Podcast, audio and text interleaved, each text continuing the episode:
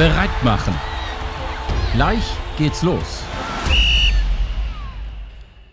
Willkommen zu einer neuen Folge des Kinderfußball-Podcasts. Wie immer an meiner Seite digital natürlich, der wunderbare Tim Brandes und heute mit einem Gast Roland Rasch. Tim, worüber reden wir heute? Ja, wir haben Roland heute äh, eingeladen. Hallo erstmal von meiner Seite. Ähm, Roland ist äh, Torwarttrainer, äh, ähm, aber nicht nur Torwarttrainer. Äh, er wird sich gleich ein bisschen vorstellen. Sehr breiter Hintergrund, ähm, auch lizenztechnisch. Und äh, Roland, ich glaube, ähm, du kannst mal ein bisschen was zu, zu eurer Torwartschule auch erzählen, aber wahrscheinlich haben du und äh, dein Vater Peter äh, zusammen ähm, mehr Torhüter, äh, vor allem im Kinderbereich, trainiert als, ähm, ja, ich weiß nicht, ob wir sagen können weltweit, aber ähm, ist wahrscheinlich die größte Torwartschule, die es so gibt, oder? Ja, hallo von meiner Seite, guten Morgen in die Runde. Ähm, danke, dass ich hier sein darf. Vorab, ähm, mein Name ist Roland Rasch, ich bin 33 Jahre alt, bin Torwarttrainer unter anderem in der Torwartschule mit meinem Vater zusammen. Wir trainieren wöchentlich knapp 120 Kinder beziehungsweise auch Jugendliche. Bin zudem Torwarttrainer in der Akademie von Hannover 96, dort zuständig für die Keeper der U13, U14 und U15 und ja, bin eine Art ähm, Torwarttrainer und sportlicher Impulsgeber der Fußballschule von Hannover 96, ähm, wo ich auch regelmäßig viele Kinder zu Gesicht bekomme. Ja, sehr cool. Und ähm, regelmäßig viele Kinder heißt auch, äh, die ähm, nicht nur im Leistungsbereich äh, mit sehr, sehr viel Talent ausgestattet sind, sondern natürlich auch in einer, in einer vollen Breite. Gerade bei so Wochenendcamps von der Fußballschule, da sehen wir ja auch als Torwarttrainer dann, ich sag mal so, alles. Ja, absolut. Vom Grundlagenbereich bis zum Aufbaubereich ist tatsächlich die ganze Bandbreite vertreten. Vom Sechsjährigen bis zum 14-Jährigen, um das auch mal im Alter wieder zu spiegeln, ist tatsächlich alles dabei. Und die Sechsjährigen wollen ja auch ähm, immer schon ins Torwarttraining richtig einsteigen und haben auch richtig Lust darauf. Die Frage ist dann immer, ähm, bietet man denen Spezialtraining an oder verweigert man denen Spezialtraining? Ich bin ja immer ein Fan davon, wenn wir, wenn sie sagen, ja, die wollen ins Tor, dann ähm, kriegen sie auch ein bisschen was davon. Und sehe ich genauso, Tim. Ähm, das spiegelt auch zu meiner Idee wieder. Ähm, grundsätzlich, wieso sollen wir es verneinen, wenn jemand gerne ins Tor möchte? Ähm, auf der anderen Seite muss man aber natürlich den gegenüberstellen, ähm, wie, ob man tatsächlich in diesem Alter schon super spezifisch ähm, Torwarttraining anbieten möchte oder das Kind eher dahin führt, ähm, an das Tor zu gewöhnen, an die Position zu gewöhnen, ähm, einfach mal Einblicke zu geben, was denn ein Torwart so macht. Das sehe ich eher in diesem Bereich des Sechsjährigen als dann mit zunehmendem Alter. Für mich und all die Laien da draußen, was unterscheidet also ähm, im Detail das Torwarttraining von einem Feldspielertraining, außer dass der Torwart im Tor steht? Äh, eine gute Frage, ähm, die ich gerne beantworte.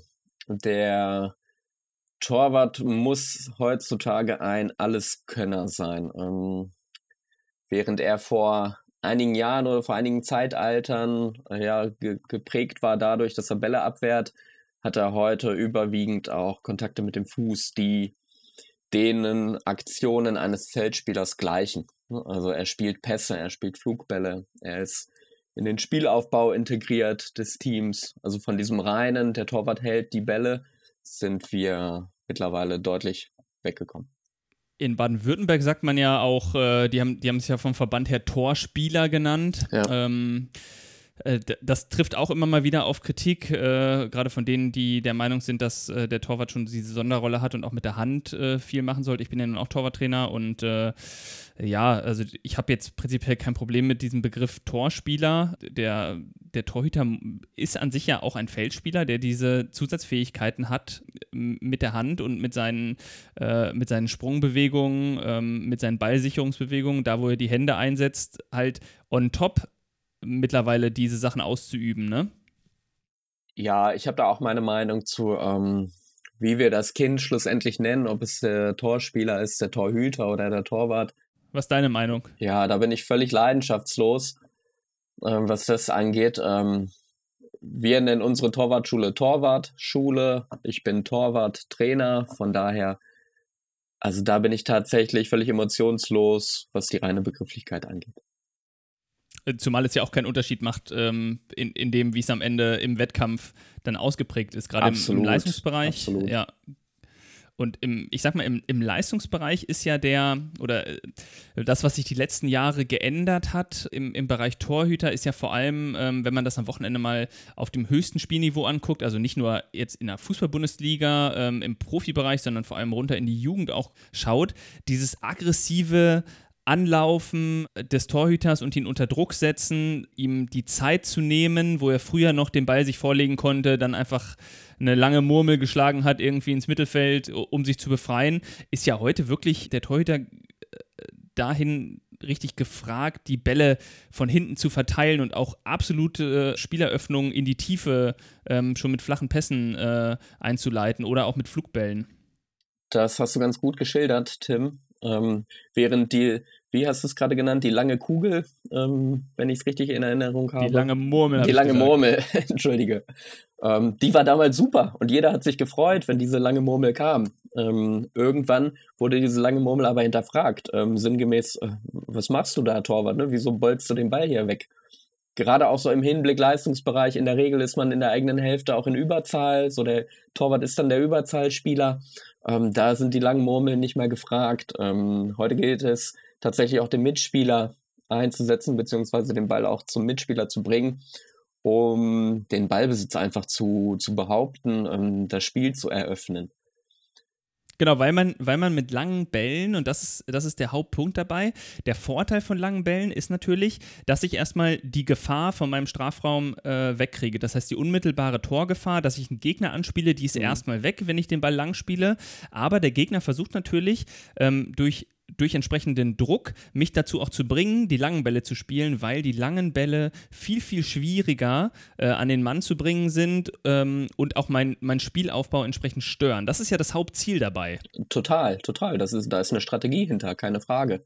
Ich weiß nicht, ob das zu weit geht, wenn wir jetzt ähm, sagen, gestern Abend Champions League, Gladbach gegen Manchester City, ne, wo die, äh, Genau, mal gucken, wann wir die Folge rausbringen, aber ja. ähm, erzähl ein bisschen was dazu. Ja, wo wir eine ähnliche Situation gesehen haben, wo der Kollege Jan Sommer angespielt wurde und dann per Flugball ins Zentrum seinen Gegenspieler so unter Druck bringt, ähm, dass der den gar nicht behaupten kann. Manch Manchester City in Ballbesitz kommt und äh, 20 Sekunden später steht es 1 zu 0.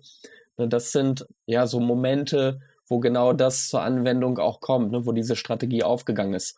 Ne, von daher ist das eine ist tatsächlich die Ausführung, ne, spielt er jetzt einen Flugball oder den Pass auf den Mitspieler, was aber meines Erachtens nach viel interessanter ist im Leistungsbereich, auch schon früher bei Kindern, ist so dieses neu moderne, das Thema Entscheidungsfindung. Ne? Spiele ich jetzt tatsächlich den Langball? Habe ich vielleicht eine andere Option? Was nehme ich überhaupt wahr? Ne? Ähm, spiele ich den Langball nur, weil ich vorher nichts anderes wahrgenommen habe und das quasi so eine Art Notfallplan ist? Ne, ähm, in diesem Bereich einsteigen. Ne? Das ist auch nochmal super interessant aus Torwartsicht. Dann lass uns doch da mal, ähm, lass uns doch da mal äh, einmal reingehen. Also wir haben ja, äh, wenn wir die ähm, jetzt mal diese Kinderfußballreform äh, uns mal anschauen und ähm, wir spielen im unteren Bereich dann 3 gegen 3, dann gehen wir irgendwann mhm. auf ein 3 gegen 3 vielleicht plus Torwart, 4 gegen 4, 5 gegen ja. 5, aber wir sind weg von dem klassischen 7 gegen 7. Wir sagen ja, was gefördert wird in diesem Modell, ist vor allem die Spielintelligenz. Und ja. ähm, der, die vier Phasen ähm, der, der, der Spielintelligenz, äh, vielleicht kannst du dazu mal ein bisschen was äh, nochmal sagen. Ja, sehr gerne. Ähm, ich hatte es gerade schon angeschnitten mit dem Thema Entscheidungsfindung. Wir wissen mittlerweile, dass in der absoluten Spitze viele Fehler daraus resultieren, dass eine schlechte Entscheidung getroffen wurde. Eine schlechte Entscheidung äh, basierend vielleicht auf einer schlechten Wahrnehmung oder einem nicht ausgeprägten Erfahrungsschatz, um eben eine bessere Entscheidung treffen zu können. Ähm, wenn du, äh, ich gehe schon mal kurz rein. Äh, jetzt, an welcher Stelle steht denn die Entscheidung, wenn wir uns eine fußballerische mhm. Handlung angucken? Das heißt, ja. ich, ich stehe jetzt im Tor und genau. ähm, ich, ich bekomme jetzt zum Beispiel einen, einen Rückpass. Was passiert jetzt als erstes? Genau, als erstes nehme ich als Torwart wahr, ne, wie ist eigentlich die Situation, was passiert hier. Ne? Ähm, dann in der zweiten Phase, was wir müssen uns das so vorstellen, das passiert alles unterbewusst in Bruchteilen von Millisekunden. Ne, in der zweiten Phase ne, verstehe ich, okay, ich habe den Rückpass bekommen, ähm, wir sind scheinbar unter Druck, sonst hätte man mich nicht angespielt. ne, und komme dann schlussendlich aufgrund meines aufgrund des Abgleiches mit meinem Verständnis oder auch Erfahrungsschatz genannt, zu einer Entscheidung. Und daraufhin treffe ich eine Entscheidung, die beim Rückpass sein kann, ich bringe die lange Murmel, ja, um wieder auf die lange Murmel zurückzukommen, oder ich äh, habe vorhin wahrgenommen, mein Mitspieler rechts außen, mein Innenverteidiger steht völlig frei, ich spiele ihn jetzt an. Die letzte Phase in dem Spielphasenmodell ist dann schlussendlich die Ausführung, in dem Fall die lange Murmel oder eben der Pass. Und Ausführung ist das, was wir, ähm, wenn wir es mal ganz stumpf betrachten, was, was eigentlich früher auch gerade im Kinderfußball am meisten trainiert wurde. Ne? Irgendwelche Hütchen aufgestellt, ähm, irgendwelche äh, zwei ja. Spieler gegenüber und sie passen sich einfach den Ball zu und sie dribbeln ja. rum und ja. üben eigentlich nur dieses technische Einschleifen. Ja, du hast gerade so schön früher gesagt, Tim. Ähm, leider ist es auch noch gegenwärtig. Und wenn wir einfach mal Zuschauer auf irgendwelchen Spielfeldern unterwegs sind, und einfach nur mal die Zeit genießen und uns ein Training anschauen, stellen wir tatsächlich fest, dass, ähm, ja, ich will es gar nicht in Prozent ausdrücken, aber dass ein Großteil des Trainings tatsächlich rein in diesem Ausführmodus stattfindet. Ähm, zwei Spieler stehen sich gegenüber, um das mal auf Feldspieler zu münzen und spielen sich den Ball hin und her, ne? ohne, ohne eben etwas wahrnehmen zu müssen, etwas abzugleichen mit dem eigenen Erfahrungsschatz oder jegliche Entscheidungen treffen zu müssen.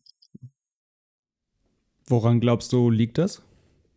Woran, glaube ich, liegt das? Ja, ähm, wir müssen natürlich schauen, wo, wo befinden wir uns. Ne? Wenn wir im, im jüngsten Bereich sind, ne, machen wir uns nichts vor. Da ist das Trainer-Know-how, das Übungsleiter-Know-how natürlich nicht so ausgeprägt wie im Leistungsbereich, sage ich jetzt mal. Ähm, äh, es gibt ja, gibt ja ähm, viele Väter auch. Viele Elterntrainer, die, ja, die einsteigen. Genau, ne? Väter, und die, Mütter. Die auch, mhm.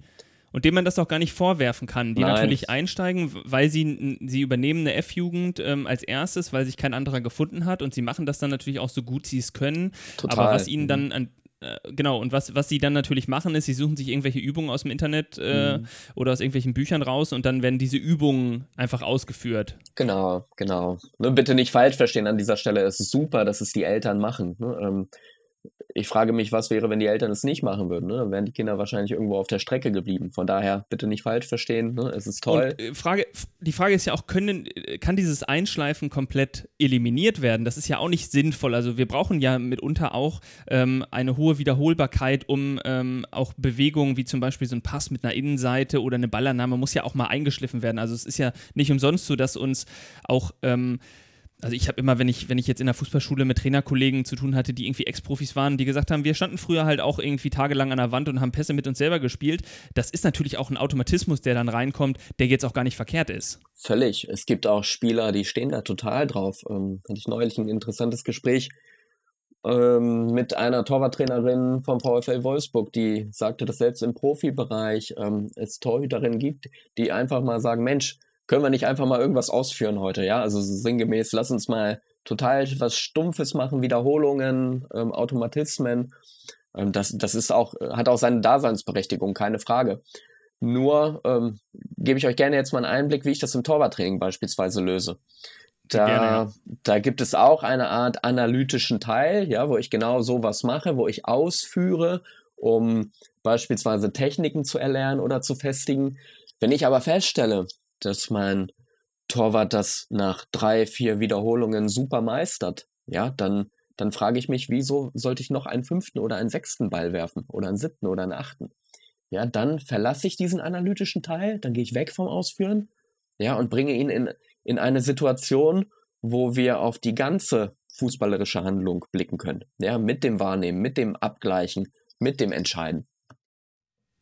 Äh, ganz interessant dazu, dieses Konzept ähm, im, im Englischen äh, nennt sich dieses bewusste Lernen von solchen Dingen ja Deliberate Practice. Ja. Und ähm, es, gibt, es gibt dazu den Grundsatz, dass ähm, man versuchen soll, das, das Problem oder das, was man erlernen möchte, so weit runterzubrechen, dass man es in einer bis drei ähm, Trainingseinheiten von 10 bis 45 Minuten schafft, sich anzueignen. Und dazu gehören dann natürlich auch solche Grundtechniken. Beim Torwart einfach auch in so, ein, in so einen flachen Ball reintauchen. Das muss ja gelernt werden. Das Total. ist ja nichts, was man, äh, das ist ja keine natürliche Bewegung. Auch den Ball, einen hohen Ball fangen und sein Knie mit anziehen. Das ist, ähm, das, oder mit welchem Bein man abspringt. Also, das sind alles so Sachen, die ja gelernt werden müssen. Und dieses, was ich ganz immer interessant finde, wenn man das ähm, auch zum Einschleifen im Hintergrund Kopf behält, dieses Deliberate Practice Modell. Da gibt es auch dieses Konzept der Gap of Suck, also ähm, der Linie, die man erstmal überschreiten muss, weil man darunter einfach zu schlecht ist, um überhaupt irgendwas anderes zu lernen. Also wenn ich gar nicht in der Lage bin, einen geraden Pass zu spielen über drei Meter, dann muss ich das auch erstmal irgendwie einschleifen, damit ich überhaupt Spaß daran habe, ähm, diese Bewegung auszuführen, weil es bringt mir ja auch nichts, wenn ich jetzt eine komplexe Übung habe, wo alle vier ähm, Formen der ähm, alle vier Formen der fußballerischen ähm, bis zur fußballerischen Handlung drin vorkommen, aber ich krieg's einfach nicht hin, weil der Ball mir jedes Mal als Torwart irgendwie durch die Hände flutscht. Völlig, völlig. Wir müssen natürlich unsere Torhüter mit ähm, einem, mit einer Art Werkzeugkiste ausstatten, ne? ihnen genügend Techniken beibringen, ähm, mit ihnen gemeinsam erlernen, damit sie eben im komplexen Wettkampf ähm, der Aufgabe gewachsen sind, keine Frage. Nur, und dafür möchte ich sensibilisieren, und das tue ich auch immer, wenn ich ähm, Speaker bei irgendwelchen Vorträgen bin, ne, was ist so die Steigerung von, ich habe etwas gelernt? Ne? Ähm, wenn, wenn ich doch an diesem Punkt bin, ne, wo mein Torwart das kann, ne, dann kann ich diesen Bereich auch schnell wieder verlassen, ne, um tatsächlich auch zu prüfen, ne, kann er das Erlernte jetzt im Wettkampf anwenden. Ne, und ähm, da mache ich mir persönlich das ähm, Modell der fußballerischen Handlung immer wieder zu nutzen ne, und ähm, sehe das äh, ganzheitlich in diesem Moment. Ne? Ähm, dann nützt es mir nichts mehr oder dann nützt es dem Torwart ne, noch, noch spezifischer nichts mehr, wenn ich äh, eben weiter, weiter, weiter diesen Automatismus fördere. Denn auch das ist ja ein interessanter Punkt. Du sprachst von Deliberate Practice. Ähm, es gibt ja auch so diesen sogenannten Autopiloten. Ne? Ähm, was sagt der Autopilot, wenn ich, wenn ich eine, bleiben wir mal bei der Technik, bei, wenn ich eine Torwarttechnik immer wieder und wieder und wieder und wieder ins Training einbringe, unendlich viele Wiederholungen bringe, dann führt das dann ist es eher kontraproduktiv und führt dazu, dass sich bei meinem Torwart der Autopilot einstellt, äh, sinngemäß Trainer, ne, ich bin jetzt gut genug, ne, wie oft machen wir das hier noch? Ne, und wozu führt das schlussendlich? Zu Nachlässigkeiten. Ne, diesen Autopiloten gilt es ähm, unbedingt zu vermeiden, ne, dass dieser einsetzt. So, und dem gegenübergestellt ist ähm, dann eine Methode, die ich mir persönlich auch gerne zu Nutzen mache, wo ich sage, ne, äh, stellt euch vor, so eine Art Trichter. Ne, ich werfe mehrere Sachen mit ein, mehrere Techniken, um bei dem Beispiel des Techniktrainings zu bleiben, werfe diese in den Trichter, übe, übe, übe und hoffe, ne, dass dann unten möglichst viel ankommt. Also verschiedene Situationen meinst du, dass, dass man den Torhüter bewusst in, in unterschiedliche Situationen und unterschiedliche Perspektiven bringt, um sich dann, um ihn halt nicht in diesen Autopiloten zu kriegen? Ja, im, im situativen Bereich sind wir an dieser Stelle noch nicht. Ähm, ich gebe dir gerne ein Beispiel, Tim. Ähm, ich verbinde ein analytisches Training mit Abdruck hoch, Abdruck halb hoch, Abdruck flach. So, jetzt habe ich drei Sprungabdruck, Techniken. ja? Genau, jetzt habe ich drei. Fuß her, wie er. Richtig, genau. Jetzt habe ich drei Techniken beispielsweise. So, und die steuere ich in ein Training. Ne? Während auf der anderen Seite es äh, sicherlich auch möglich ist zu sagen, ich mache in einem Training nur Abdruck hoch. So, mit der, mit der, mit der Trichtermethode habe ich dann drei Techniken, die ich einstreue ins Training und hoffe dann, beziehungsweise ähm, ja, ich, ich gehe auch schon auf Nummer sicher, dass mein Torhüter jetzt diese drei Techniken ausprobiert und erlernt hat, ähm, kann aber auch ähm, dann ein gutes Gewissen haben zu sagen, wenn er jetzt eine nicht zu 100% beherrscht, ne, dann ist das für mich aber auch okay. Ne, dafür setzt dieser Autopilot nicht ein. Ne, das ist so ein, ne, wie, wie mache ich es jetzt richtig? Ich glaube, da gibt es nicht schwarz oder weiß. Ich hatte ein interessantes Gespräch ähm, mit dem Torwart äh, mit dem Head of Goalkeeping Red Bull Soccer. Der sagte zu mir, Roland, eine Torwartkarriere ist viel zu kurz, um um nach der perfekten Technik zu streben, beispielsweise. Ne? Woran ich mich bis heute orientiere. Ähm, ne? Von daher, und so schließt sich bei mir der Kreis, ne? deshalb, sobald mein Torwart, sobald ich feststelle, mein Torwart kann etwas, breche ich diesen reinen Ausführmodus ab und wechsle in situative Formen. Das ist äh, unglaublich interessant für jemanden, der ähm, so ein, ein Trainings- bzw. ein Sportleihe ist und immer nur Fußball auf absolut Kinderbereich-Niveau gespielt hat. Würdet ihr sagen, dass äh, wir jetzt mit den neuen Spielformen, dadurch, dass man ja eine sehr, sehr hohe Frequenz an Spielen hat in einer kurzen Zeit, dass man dadurch quasi in einer Wettkampfsituation auch eine Art Deliberate Practice hat, so gesehen? Na, ich glaube, ein Deliberate Practice ist es in dem Moment nicht, weil ähm, man äh, für Deliberate Practice, ähm, wenn ich es richtig verstehe, die ähm, sich auf eine Sache konkret äh, konzentriert. Das kann zum Beispiel dann eine Technik sein ähm, mit einem mit genauen Ziel.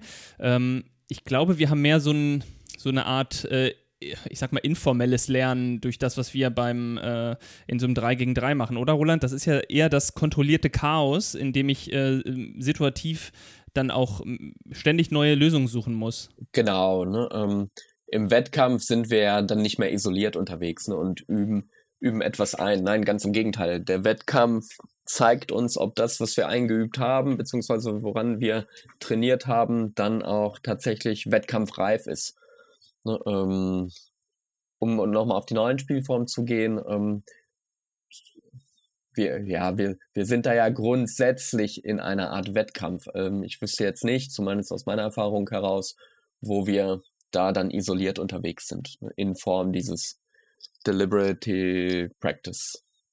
Ja, wir, wir, ähm, wir kriegen ja äh, immer, wenn man, wenn man sich mal umhört von den, äh, von den Kritikern, äh, im, zum Beispiel im 3 gegen 3, was wir ja auf vier Tore spielen ohne Torwart, äh, dann ähm, ist ja ein großer Kritikpunkt, dass der Torwart komplett rausgenommen ist aus diesen Spielformen und dass wir den eigentlich erst wieder integrieren, sobald wir mal auf diese großen Tore kommen. Und ganz interessant finde ich jetzt, äh, wir hatten letzte Woche einmal äh, gesprochen darüber, dass dass der Leistungsbereich ja, also der Amateurbereich sagt jetzt irgendwie, ah, der Torhüter ist dann raus und die Kinder wollen aufs Tor bolzen und ähm, das geht ja gar nicht ohne Torwart, aber der Leistungsbereich sagt ja eigentlich was anderes, nämlich vielleicht ist sogar ein bisschen zu viel Spezialtraining für die Torhüter da für das moderne Fußballspiel. Ja, also die neuen Wettkampfformen, wenn wir beim 3 gegen 3 bleiben, die bedienen ja eigentlich genau das, ne, was wir am Wochenende überall auf den Fußballplätzen sehen, ob äh, bei den Jungen oder bei den Älteren bis hin zur Spitze. Ähm, wir, wir wissen mittlerweile, um in der Spitze mal zu bleiben, dass viele Gegentore aufgrund falscher Entscheidungen, insbesondere beim Mitspielen des Torhüters oder in der sogenannten Raumverteidigung passieren. Ne? Und Funinho um, oder 3 gegen 3, wie man das auch nennen möchte, ähm, macht ja genau das. Ne? Wenn wir uns es gibt ja diverse Formen mittlerweile auch, wo, wo der Torwart ähm, auch mit auf dem Feld ist. Also von daher kann ich die Kritik, um, um das auch mal hier äh, zu bringen, nicht nachvollziehen an dieser Stelle. Ne, aber um zurückzukommen, ne, der Torwart macht ja genau das, was er im Wettkampf auch macht. Er spielt mit, er hat viele Ballkontakte, er antizipiert. Ja, wenn ich, da denke ich insbesondere immer an die, an die Steilpässe in die sogenannte Schusszone. Ja, die gilt es zu antizipieren. Oder so ein Überzahldreieck zu bilden mit ja, seinen Mitspielern. Das ist absolut. ja auch was, wo der Teuter jetzt einfach raus muss aus seinem Strafraum teilweise auch, um, um ja. sich vernünftig anbieten ja. zu können. Und das lernt er ja auch. Er ist schlussendlich am Spielaufbau oder an der Spieleröffnung, an der Spielfortsetzung beteiligt. Genau das, worauf es ankommt in den Wettkämpfen. Und wir, wir im Torwarttraining trainieren wir ja auch zum Beispiel viel mit Minitoren, um diesen Eröffnungspass in die Tiefe zu simulieren. Und ähm, am Ende ist so ein, äh, eine, eine, Torerzielung in einem 3 gegen 3 ja auch genau das. Total, total. Ähm, Minitore oder auch Passtore, ich nenne sie gerne Passtore, weil sie immer einen Mitspieler darstellen. Ähm, ja, absolut. Die werden im Torwarttraining genauso verwendet, um eben genau das darzustellen, zu simulieren. Ähm, das 3 gegen 3 bietet es anhand der beiden Mitspieler. Ich erinnere mich daran, ähm, ich habe mal äh, vor einigen Jahren an der Uni Hannover mit Studenten zusammen äh, ein, eine Torwarttrainingseinheit, äh, also zu dem, zu dem Schwerpunkt im, in den modernen Kinderfußballformen, im Foninho, im 3 gegen 3, wie kann man dort auch explizit Elemente für den Torwart einbauen. Und da haben wir eine Sache ähm, mit den Studenten ganz erfolgreich gespielt. Und zwar war das einfach mal so, um ein Beispiel zu geben, wie man den Torhüter ins, ins 3 gegen 3 auch mit vielleicht so einem Ansatz von so einem bewussten Übungselement integrieren kann. Das war zum Beispiel so, dass wir gesagt haben, ähm, jeder, äh, auf jeder Seite gibt es eine Zone, so wie die Schusszone, als ähm, markierten Strafraum, in der der Torhüter den Ball ähm, durchaus auch in die Hand nehmen kann. Das heißt, man teilt ähm, vor den beiden Toren so eine Art keine Ahnung, 5 Meter Raum zum Beispiel ein mit Schusszonenhütchen außen, die dann den, den Strafraum mit, mit Handspiel äh, markieren. Und die beiden Tore, die man hat, die stellt man jetzt beispielsweise für, man kann das ja auch im Erwachsenenbereich ähm, spielen, wenn man die sieben Meter auseinanderstellt, dann decken diese beiden Tore, die dann irgendwie, weiß ich nicht, anderthalb Meter breit sind, ähm, wenn man die großen hat, dann ähm, decken die ja durchaus die beiden, die kurze Ecke und die lange Ecke ab. Und wenn man das Spiel jetzt mal so spielt, dass wir den Torhütern sagen, ihr müsst diese beiden Tore explizit verteidigen, dann lernen sie dadurch, das fand ich ganz interessant, weil das automatisch die Bewegung von den Torhütern und die Orientierung so war, wir verteidigen die kurze Ecke und die lange Ecke. Und der Mittelbereich, da stehe ich ja, den decke ich ja an sich ab. Aber der Stürmer versucht ja immer die kurze und lange Ecke dann auch äh, zu bespielen und ein Tor zu schießen. Das fand ich ganz äh, interessant. Das hat gut geklappt mit den Studenten. Hast du auch mal äh, mit den Kindern in die Richtung was gemacht? Tatsächlich im eigenen Training noch nicht, aber ich ähm, habe hier Erfahrungswerte aus diversen Foninho-Festivals, ne, wo genau auch das eintritt, was du gerade beschrieben hast. Ne? Ähm, die, die Kinder entwickeln sehr wohl ein Verständnis auch dafür, ne, den, den Raum zu kontrollieren, ähm, stetig die Position zu verschieben, ne, äh, zu antizipieren auch, wenn der, wenn der Steilpass in die Schusszone kommt. Ähm, also nochmal, um das nochmal aufzubringen, was ich eben schon mal ausgeführt hatte, ich kann hier tatsächlich keinen Nachteil erkennen, der, der den oder der den Kritikern ja entsprechen würde. Ähm, man muss ja auch dazu wirklich sagen, die Tore sind ja eigentlich, also die normalen Jugendtore sind für die kleinen Kinder ja auch zu groß. Wir hatten das mit Thomas Starke aus Köln äh, in, äh, einer, in, einer, der letzten äh, Episoden, wo äh, er auch meinte, ja, wenn wir die nicht Höhen begrenzen, diese Tore, zum Beispiel im, im 4 gegen 4 dann, wenn wir mit dem Torwart spielen, dann ähm, kommen schon wieder, fangen schon wieder die Trainer an und sagen ihren Kindern irgendwie, dass sie von der Mittellinie versuchen sollen, oben den Torhüter direkt zu überspielen. Ja. Was ja absolut, was ja absolute, also auch von der ganzen ja, fällt mir gar nicht so ein. Also es ist ja eine absolute Katastrophe, auch menschlich gesehen, ähm, den, den, seinem, seinem Stürmerkind irgendwie zu sagen, äh, nutz mal aus, dass der Torwart so klein ist da drüben und äh, spiel dem mal immer hoch was rein, damit er möglichst schnell niedergeschmettert ist und wir gewinnen. Mir kommt da auch direkt dieser, ähm, ich habe mal irgendwo einen Vergleich gesehen, den du mir, glaube ich, gezeigt hattest, Tim. Ein, ein Foninho-Mitspieler in einem 7 gegen 7, also normal, normal großem Jugendtor im Verhältnis von ja, Manuel Neuer zu einem normalen Ja, da gibt es eine schöne Skizze, genau. Genau, also das Tor, also wenn, wenn man das Verhältnis auf Manuel Neuer und ein normal großes Tor umsetzen würde, wäre das immens groß. Ist irre, ne? Und ähm, das ist, muss, ist auch für die Kinder einfach ja total frustrierend. Ja, insbesondere für die Torhüter, ne? um, um die Perspektive auch nochmal zu bringen. Ähm, du hast gerade angesprochen, der, den, den Vergleich mit Manuel Neuer. Ein durchschnittlicher F-Junior beispielsweise ist äh, gemäß Perzentilenkurve etwa 1,20 Meter groß ne, im Durchschnitt. Ähm, wenn, wenn wir das tatsächlich hochrechnen, die, die Tormaße mit denen, die Manuel Neuer dann hätte im Dreisatz, ähm, dann, dann wäre sein Tor deutlich größer. Ne, und auch das ist wieder etwas, ne, wo, wo ich sage, dass das ist so nicht korrekt. Dann heißt es häufig, ach, der Torwart ist zu klein, ne, ähm, wir stellen lieber wen anders im Tor. Nein, der Torwart ist nicht zu klein. Das Tor ist einfach zu groß. Ne? Und wo, wozu führt das im Endeffekt? Ne, wenn wir ne, wieder mal auf 7 gegen 7 kommen, ähm, bleiben wir gerne mal bei den F-Junioren. Was, was spielen die? Zweimal 20, zweimal 25 Minuten. So, wenn, wenn dann eine Mannschaft klar überlegen ist, ne, dann dann führt es dazu, dass ein Torhüter die Hütte voll bekommt, um es mal so krass zu sagen, und aufgrund dessen dann gar nicht mehr ins Tor möchte. Und wir quasi alleine aufgrund äh, des 7 gegen 7 dafür sorgen, dass wir Torhüter vergraulen, weil die Tore schlicht zu groß sind in diesem Moment. Ja, total. Und wenn wir das jetzt nochmal in Verbindung bringen mit dem, was die Tor Torwarttrainer aus dem Leistungsbereich ähm, sagen und mit denen hast du ja auch diskutiert. Ne? Vielleicht kannst du da nochmal ein bisschen Einblick geben. Es wird ja diese Entwicklung kritisiert, dass gesagt wird, ja, wir, wir haben hier in Deutschland vielleicht ein, zwei äh, Torhüter, die es auf dem absoluten Spitzenniveau die, die weltweit mithalten können mit Manuel Neuer und vielleicht noch mit ein, zwei anderen, aber dass darunter dann auch der Nachwuchs fehlt? Ja, da bin ich zwiegespalten, Tim. Ähm, warum bin ich das? Grundsätzlich glaube ich, ist es eine Diskussion, die wir alle paar Jahre führen. Also sie ist nicht neu. Ähm, ich glaube nicht, dass uns der Nachwuchs fehlt. Ganz im vom Gegenteil. Talent her und genau. von der Ausbildung her. Äh, vom Talent her, vom, von der Lust her, sich auch ins Tor zu stellen und ähm, Torwart sein zu wollen. Ähm, von, der, von der Quantität her, also von der Basis an sich, glaube ich nicht, dass uns der Nachwuchs fehlt. Ich persönlich, aber das ist tatsächlich nur meine Meinung, glaube, dass, dass es eher an, an den Trainern liegt. Ähm, ist ein interessanter Bericht, der gerade rumgeht, ist, ähm, ist denn beispielsweise so ein Trainerjob auch vernünftig bezahlt in einem Nachwuchsleistungszentrum? Ähm, dadurch, dass er nicht hauptberuflich ist und die Trainer beispielsweise vormittags noch einem anderen Job nachgehen, ne, können sie sich nicht so intensiv mit Fußball befassen, wie es beispielsweise ein Hauptberuflicher machen könnte. Und äh, ja, was, was ist die Konsequenz daraus? Gegebenenfalls eine fehlende Qualität in der Ausbildung.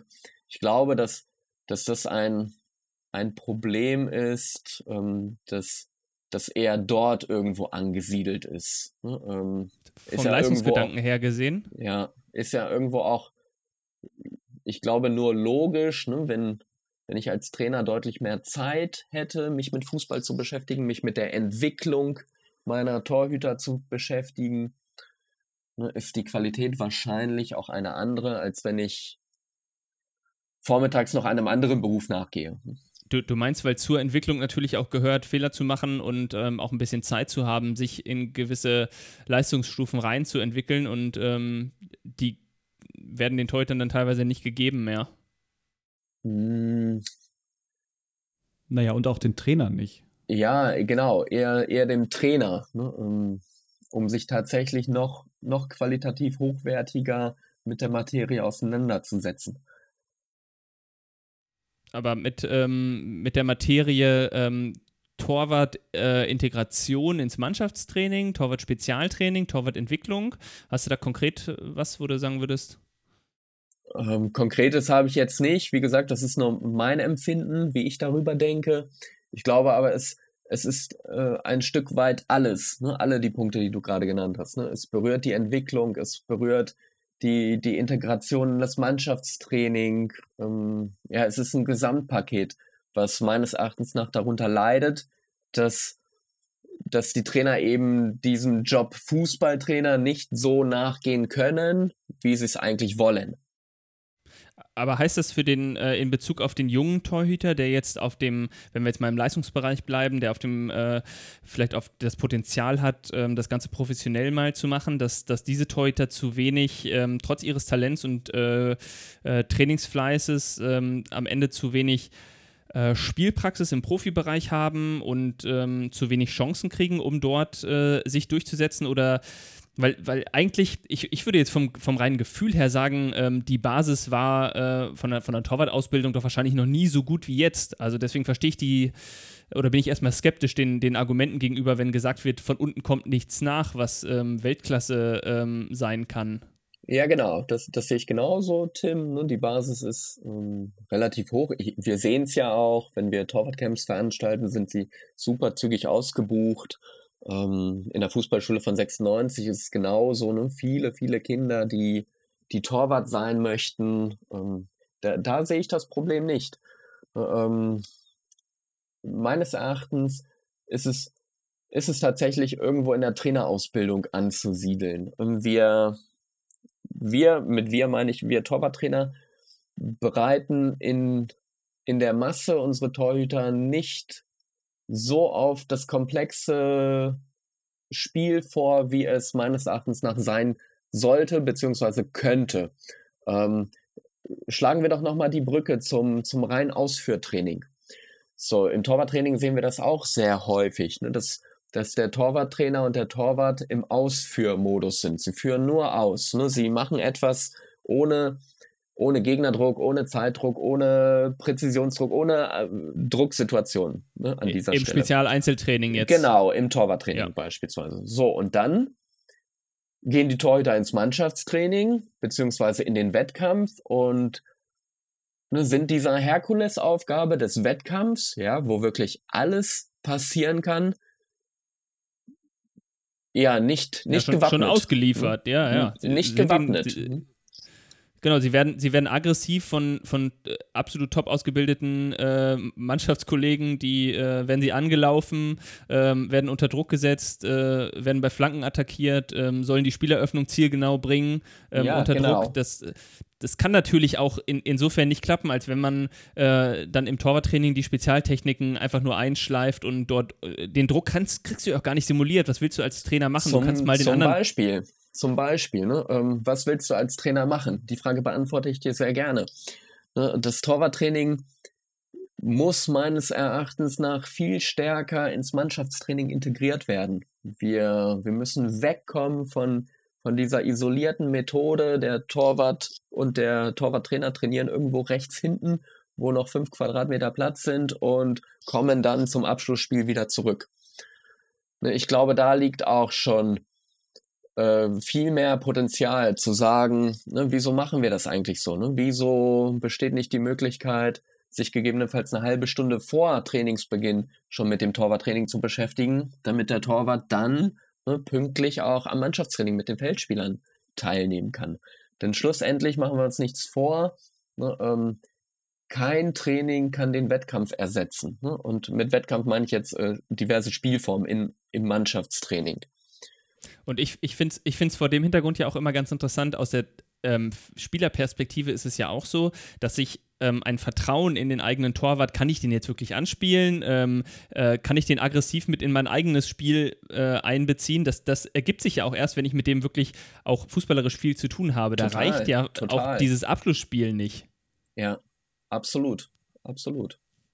Ähm, wenn wir jetzt mal ein bisschen wieder in den, äh, wir machen, wir sind ja jetzt ein bisschen in, in Jugendbereich, in Leistungsbereich gegangen, wenn wir nochmal in den Grundlagenbereich schauen, was, was würden wir denn als, als Empfehlung für das Kindertorwarttraining und die Integration jetzt ähm, mit auf den Weg geben. Also wenn wir ähm, überlegen, wir haben da jetzt mal so einen, so einen 8, 9, 10-Jährigen, der möchte irgendwie ins Tor oder wir möchten all unseren 8, 9, 10-Jährigen, äh, die wir trainieren, ähm, irgendwie die Möglichkeit geben, das Ganze mal im Tor auch zu erlernen. Wie würden wir das machen? Am Samstag haben wir vielleicht einen, äh, einen Spieltag im, in so einer 3 gegen 3, 4 gegen 4 Form, wenn wir das mal im modernen Kontext belassen. Und unter der Woche machen wir Training, da haben wir diese Form auch drin. Aber was, was können wir machen mit den Kindern, um, äh, um allen möglich mal, äh, wirklich mal die Möglichkeit zu geben, ins Tor zu gehen und die, die vielleicht ein bisschen mehr wollen, da auch zu fördern?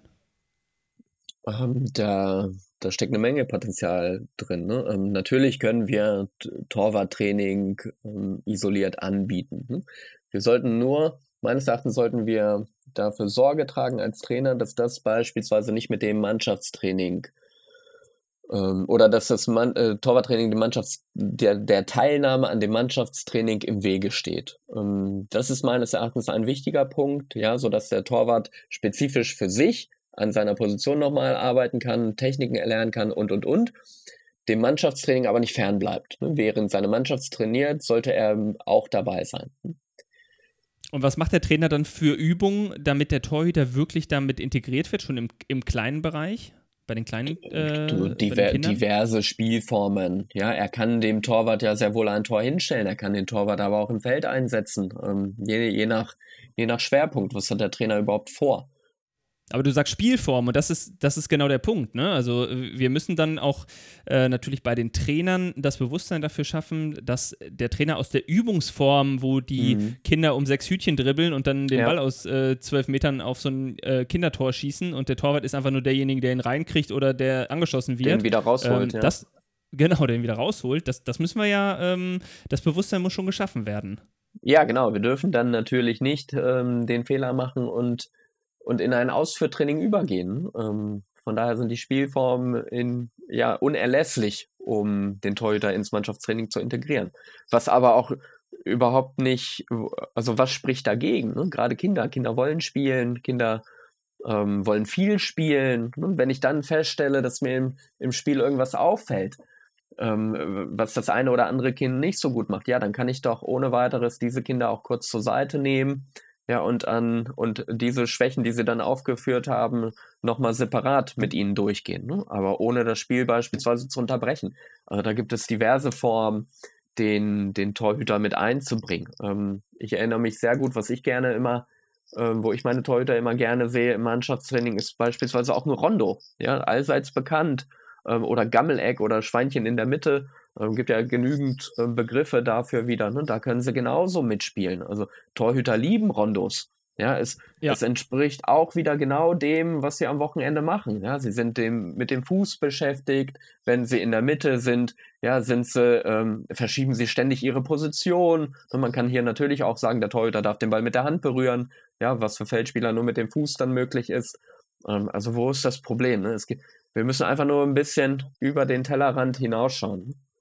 Genau, ich denke auch an Abschlusswettbewerbe, die man mal, ähm, wo man mal aus, der, aus, dem, aus dem Abschlussspiel ausbricht und äh, einfach mal in, in so eine Spielform geht, ähm, wie was wir zum Beispiel immer bei den Camps hinten dran machen, den, den 1 gegen 1 Wettbewerb. Ja, einfach, Hammer. Äh, nicht, nicht nur für Teuter, sondern für alle, die auch mal die Position ausprobieren wollen, natürlich mega spannend ist. Wir, vielleicht erklären wir mal kurz, wie, wie das Ganze funktioniert, falls das mal jemand äh, ausprobieren will. Also man stellt ähm, zwei Tore gegenüber, äh, Entfernung bei den Kindern ungefähr äh, 18 Meter, 18 bis 20 Meter, ja. je nach Level natürlich. Und, und, in der Mitte bauen wir mit vier, mit vier Hütchen oder vier Stangen eine, äh, eine Schusszone auf. Ja. Aus der geschossen werden darf. Die, die ist so, ja, wie breit haben wir die immer? Ähm, äh, so zwei, breit wie die Tore zwei Meter. sind. Ja, ach so, Breite, entschuldige. Ähm, genau, eine Torbreite und in der Länge nochmal zwei Meter. Ja, und dann hat man da einen Korridor und dann äh, geht das Spiel so los, dass man, äh, dass man zwei Gruppen bildet. Die Tore liegen immer ähm, äh, jeweils äh, zum Beispiel links neben dem Pfosten, wenn man. Die Bälle, äh, die, äh, die Bälle, genau, die Bälle liegen links neben dem Pfosten. Die Spieler stellen sich dort auch an.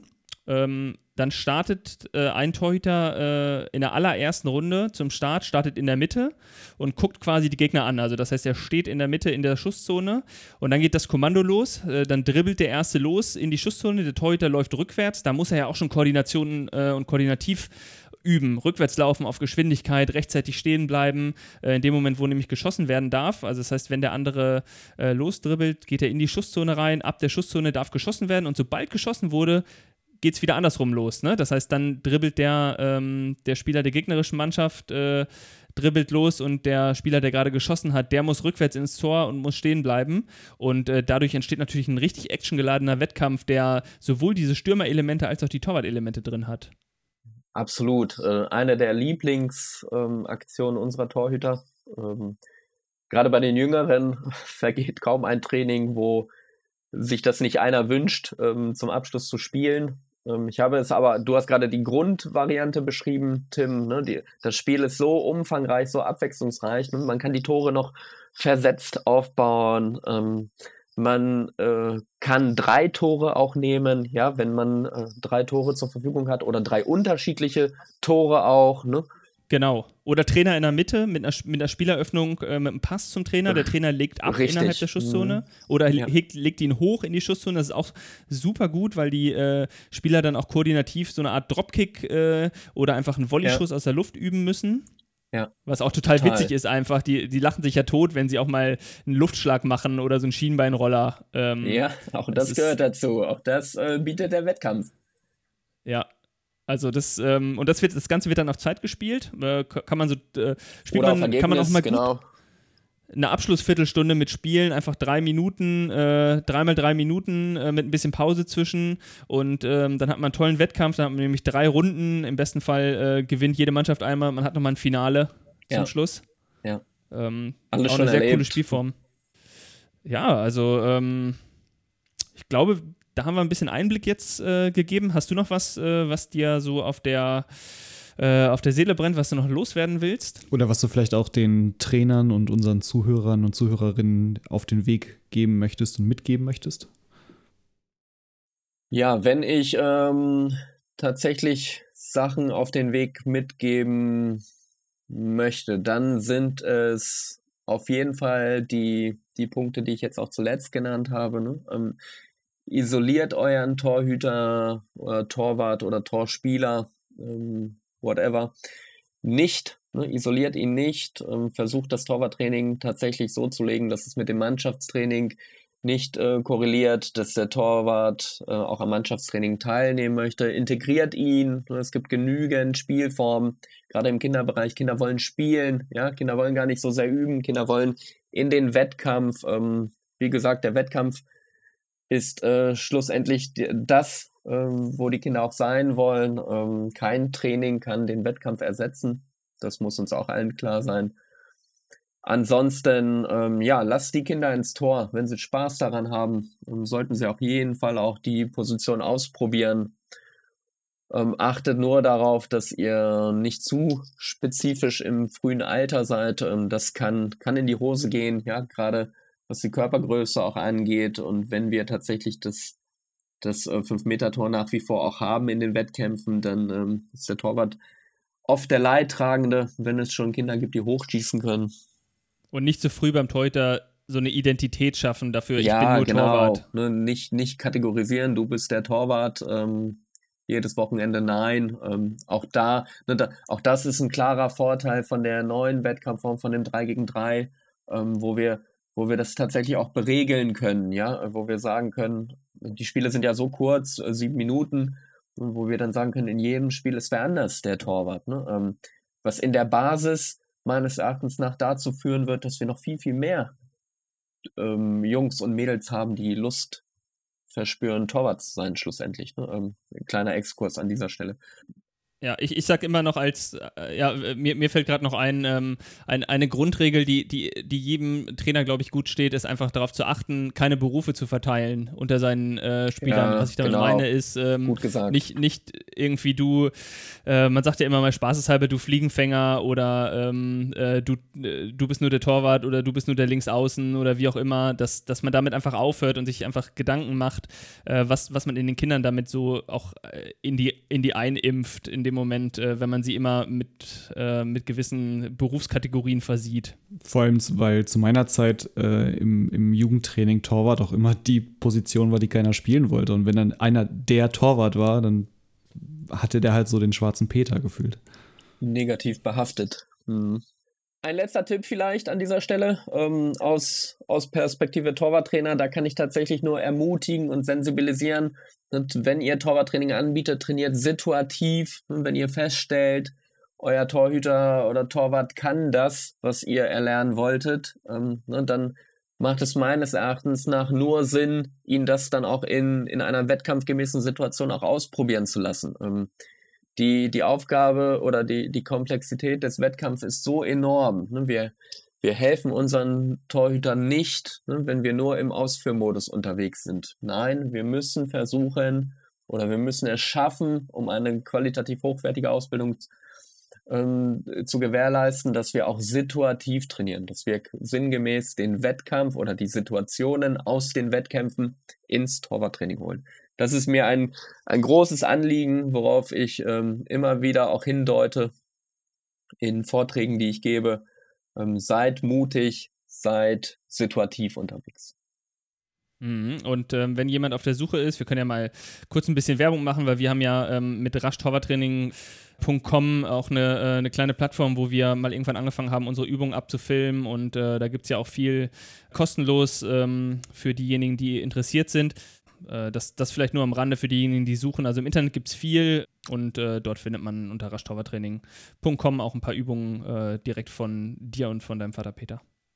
Da, wenn ich da auch noch mal was dazu sagen darf, ähm, es ist nicht immer wichtig, die geilste Übung zu haben, ja, mit den meisten Stangen und den meisten Hütchen und den meisten Bällen. Nein, ähm, ne, schlussendlich muss muss die Übung zum Wettkampf passen, sie muss eine Situation darstellen. Ähm, wenn, ihr, wenn ihr das hinbekommt, wenn ihr dafür ein Fingerspitzengefühl entwickelt, dann äh, seid ihr echt auf dem richtigen Weg. Alles klar, vielen lieben Dank. Ich hoffe, wir haben euch ein bisschen neugierig gemacht auf Torwart, Hüter, Training, Integration in das normale Training, auf natürlich die neuen Spielformen, wie wir sie hier im Kinderfußball-Podcast besprechen und warum da die neuen Spielformen gerade für ein Torwarttraining sprechen und nicht gegen, beziehungsweise für gut ausgebildete Torhüter und nicht gegen. Vielen lieben Dank, Tim. Vielen lieben Dank, Roland. Falls ihr weiterhin neugierig seid, schaut doch in unsere Show Notes, schaut in unseren ähm, Blogspot. Und äh, wenn ihr noch weitere Informationen zum Roland haben möchtet, Roland, wo findet man dich im Netz? Oh, ähm, wo findet man mich nicht? Ich bin tatsächlich auf Instagram unterwegs, auf Facebook. Ja, die beiden gängigsten Social Media Kanäle, denke ich mal. Ähm, bei Fragen gerne Eure Torwartschule auch direkt ähm, bei, bei Instagram oder? Ja, ähm, sowohl als wie, auch. Wie seid genau. ihr unterwegs? Ähm, Torwartschule Peter Rasch, Instagram, Facebook, Rasch Torwarttraining hast du schon angesprochen. Okay. Man kommt nicht also an uns vorbei, wenn man uns sucht. Das, das sollte ja auch das Ziel sein eines Torhüters, nicht wahr? Ganz genau. Alles klar. Packen wir euch alles in die Show Notes. Ähm, vielen lieben Dank und von mir aus ein bis bald. Ja, Roland, vielen Dank. Tolles Gespräch. Hat Spaß gemacht. Hat Spaß gemacht. Vielen Dank. Bis bald. Ciao. Aus, aus, aus. Das Spiel ist aus. Organisiere jetzt dein nächstes Kinderfußballturnier auf kickplan.de.